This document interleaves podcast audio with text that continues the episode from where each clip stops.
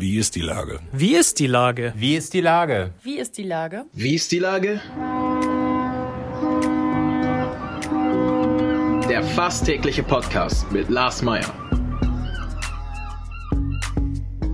Wie ist die Lage? Unser fast täglicher Podcast als Kooperation mit der Mopo und der Gute-Leute-Fabrik spürt tagesaktuellen Fragen nach. Macher, Musikerinnen, Models, Mütter und Politiker, genauso wie Schwestern, Schweißer, Freiberufler oder Helfer, kommen knapp 15 Minuten zu Wort.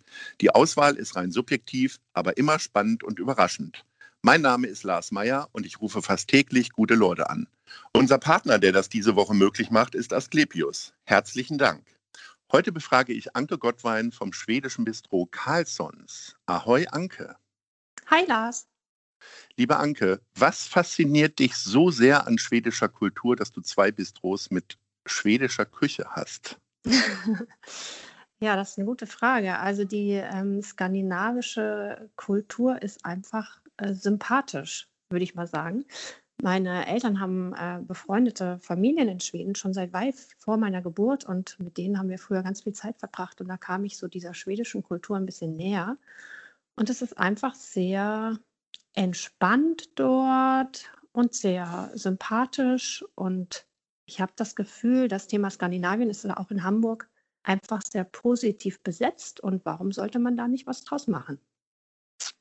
Also im Gegensatz zu mir, der die schwedische Kultur vor allen Dingen durch Pippi Langstrumpf, Carlsson vom Dach und so weiter kennengelernt hat, kannst du tatsächlich auf Erfahrungen hinweisen, die dich in der frühesten Kindheit und Jugend geprägt hat. Absolut. Also war das dann immer Sommer in Schweden oder wie?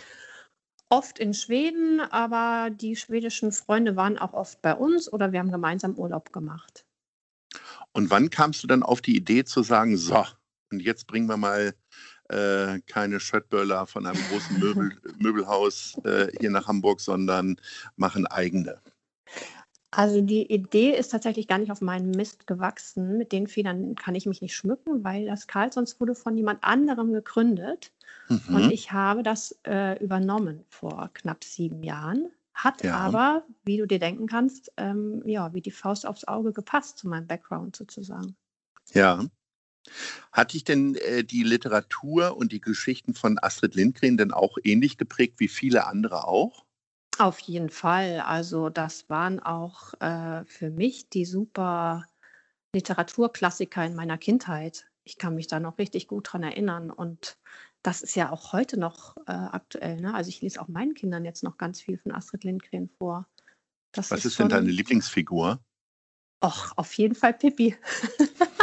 Eindeutig. Das ist jetzt langweilig. Ich dachte, jetzt bist ja, du so tief in der, in der schwedischen Kultur drin, dass du irgendeine Nebenfigur aus Madita nee, oder so nennst. Nee, ich finde Pippi die Beste.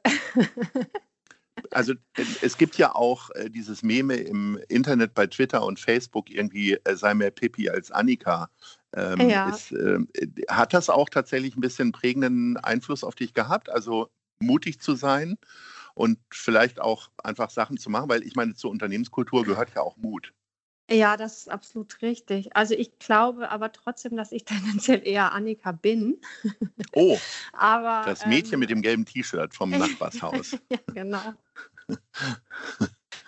aber Was macht dich denn eher zur Annika als zur Pippi tatsächlich? Ach, ich war schon, glaube ich, eher ein braves Kind. Ich habe ja. nicht so viel angestellt wie Pippi. Aber trotzdem bin ich äh, ein sehr, ich würde schon sagen, dass ich ein sehr risikobereiter Mensch bin. Und ähm, das ist vielleicht der Pippi-Teil in mir. Risikobereitschaft, da hast du vollkommen recht, die braucht man einfach, wenn man sich selbstständig macht im weitesten Sinne. Ne? Also ohne Mut geht da nichts, glaube ich. Wann warst du denn in, ähm, im engeren Sinne tatsächlich zuletzt mutig bei einer unternehmerischen Entscheidung? Och, das ist man doch eigentlich fast jeden Tag, ne? Also unternehmerische Entscheidungen musst du ja fast täglich treffen und ähm, ich treffe die meistens relativ schnell und ähm, da, das ist ja auch eine Form von Mut. Ja, aber hast du vielleicht mal irgendwie äh, über eine radikale Änderung nachgedacht, auf einmal isländische Küche anzubieten oder hast du den, den Mittagstisch erweitert? Oder, oder, oder? Ähm, äh, also radikale Änderungen fällt mir jetzt so spontan nichts ein. Es sind eher so die kleineren Änderungen, die man, die man wirklich regelmäßig machen muss, um auch am Ball zu bleiben ne? und, und dabei zu bleiben und sich nicht auszuruhen auf dem, was man jetzt hat, auf der Karte oder auf den Leuten oder auf den Gästen oder auf dem Prozedere und so weiter. Also man versucht da schon immer so ein bisschen, ähm, ein bisschen was zu tun. Wie lässt du dich denn für deine Rezepte inspirieren? Sind es dann die Rezepte die, äh, der Bekannten aus Schweden oder gibt es mittlerweile, keine Ahnung, vielleicht gibt es ja ein Baby Langstrumpf-Kochbuch, das weiß ich gar nicht. Ich glaube tatsächlich, das gibt es, aber da habe ich noch nie reingeguckt. Ähm, mhm. Es ist ganz unterschiedlich. Teilweise sind das ähm, Rezepte von tatsächlich von früher aus Schweden. Es, wir haben auch einige schwedische Kochbücher. Ähm, ich habe auch schon ab und zu mal was von Reisen mitgebracht, dass ich da irgendwas gesehen habe, wo ich dachte, das könnte man jetzt für Deutschland adaptieren und mal ausprobieren.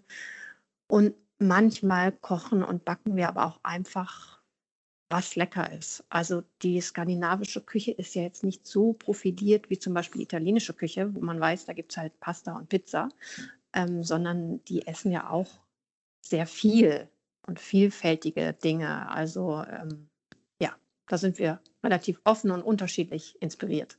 Kannst du denn Schwedisch oder sind Nein. das dann englische Kochbücher oder wie funktioniert das? Das sind ins Deutsche übersetzte Kochbücher, ähm, aber ähm, ich kann leider kaum Schwedisch. Also ich verstehe so ein paar Brocken, aber sprechen kann ich leider nicht.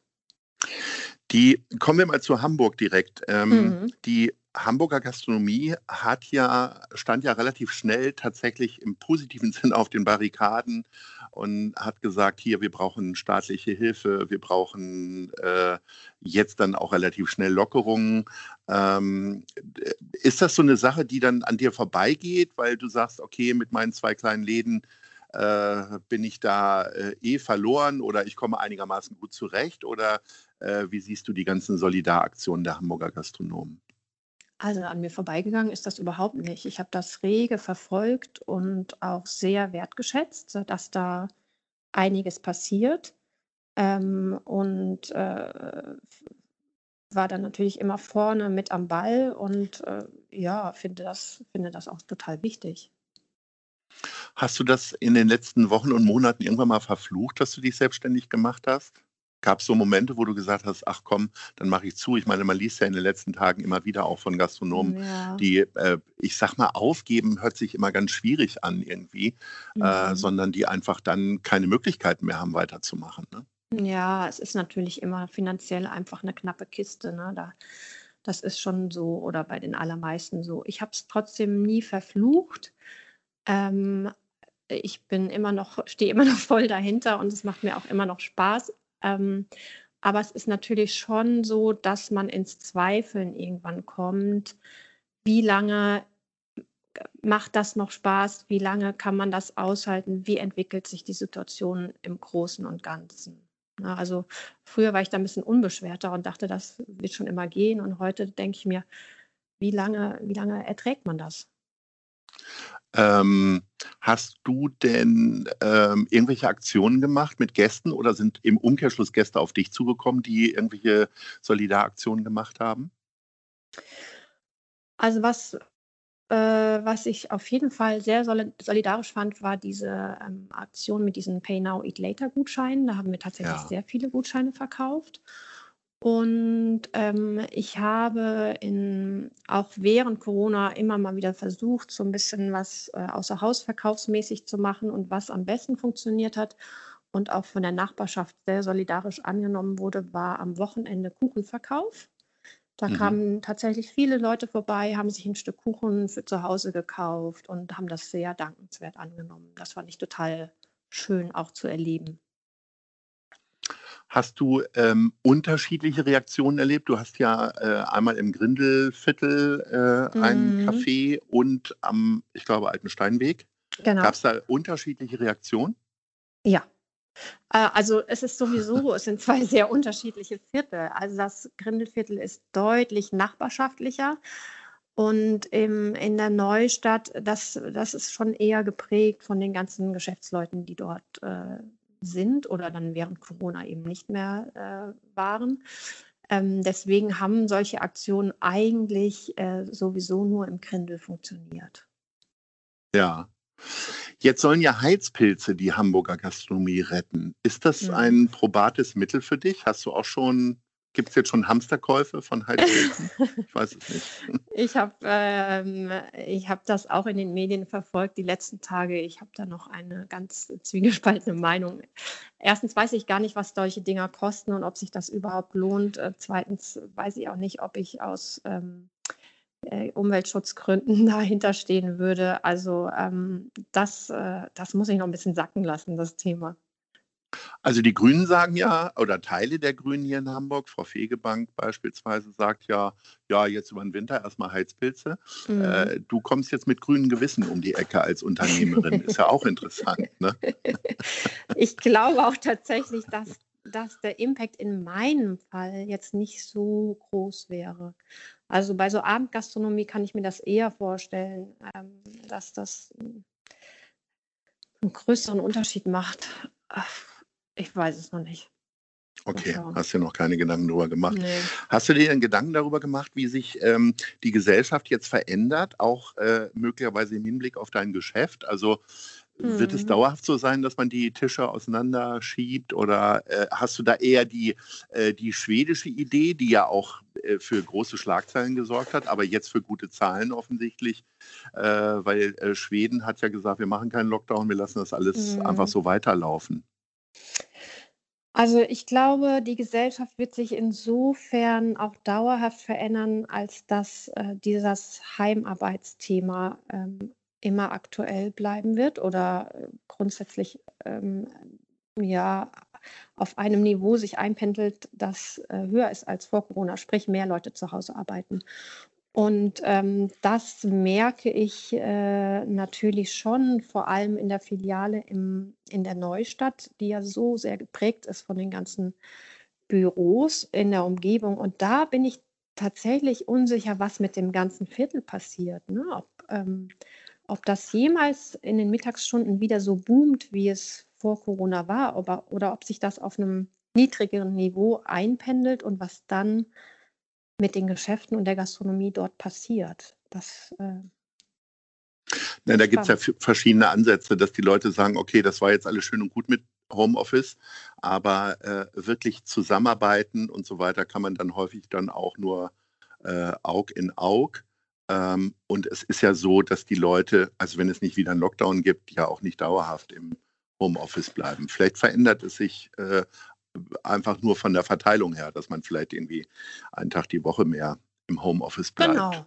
Genau, das heißt, also ich glaube auch nicht, dass alle im Aber die Leute müssen ja auch essen und kommen dann einfach äh, in ihrer Freizeit zu dir.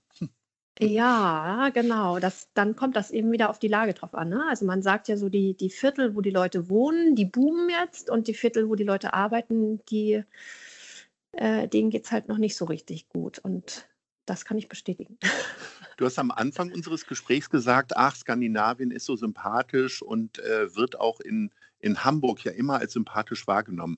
Ähm, woran liegt das? Ist es tatsächlich die Kultur oder ist es ein bisschen auch diese, also du bist ja Fachfrau und bist schon ein paar Mal in Schweden gewesen, im Gegensatz zu mir. Oder ist es so diese suggerierte äh, Kultur, die uns äh, zum einen äh, in den 50er und 60ern von Astrid Lindgren erzählt wird und auf der anderen Seite durch die sehr massive Werbung von Ikea mit der lustigen Stimme und so weiter und so Mhm. fort. Nein, ich glaube, da ist schon auch was dran. Also ähm, das ist, glaube ich, nicht nur suggeriert, dann würde sich das nicht so halten. Also ich glaube schon, dass die, die Menschen in Skandinavien einfach einen Ticken entspannter sind und ähm, irgendwie ähm, positiver. Also Dänen waren ja auch lange Zeit irgendwie das glücklichste Völkchen der Welt. Ich glaube, es ist nicht mehr aktuell so, aber also ich, das, das ist, glaube ich, schon wissenschaftlich auch belegt. Ähm, du hast am Anfang gesagt, du hast deine Jugend häufig in Schweden verbracht. Wie sieht es jetzt aus? Wie hast du den Sommer verbracht? Wahrscheinlich nicht in Schweden, ne? Nee, auf keinen Fall. Ähm, äh, nee, den habe ich in Deutschland verbracht. Wann geht es mal wieder nach. Schweden? Was ist deine Ja. Hoffnung? Das ehrlich gesagt. Es gibt noch keine Pläne. Momentan ist alles, was mit Reisen zu tun hat, ja äh, sowieso schwer planbar. Ne? Also erstmal nichts. Okay, erstmal nichts. Äh, von uns kommt jetzt auch nichts mehr, denn wir sind schon Ach, am Ende unseres ehrlich? Gesprächs, liebe Anke. Es hat sehr viel Freude bereitet und ich hoffe, dass wir uns bald mal wieder sprechen oder sehen, um dann über Sehr schwedische gerne. Kultur und äh, Bistros zu sprechen. Alles Gute Vielen und Dank, Ahoi. Lars. Bis bald. Tschüss. Ciao.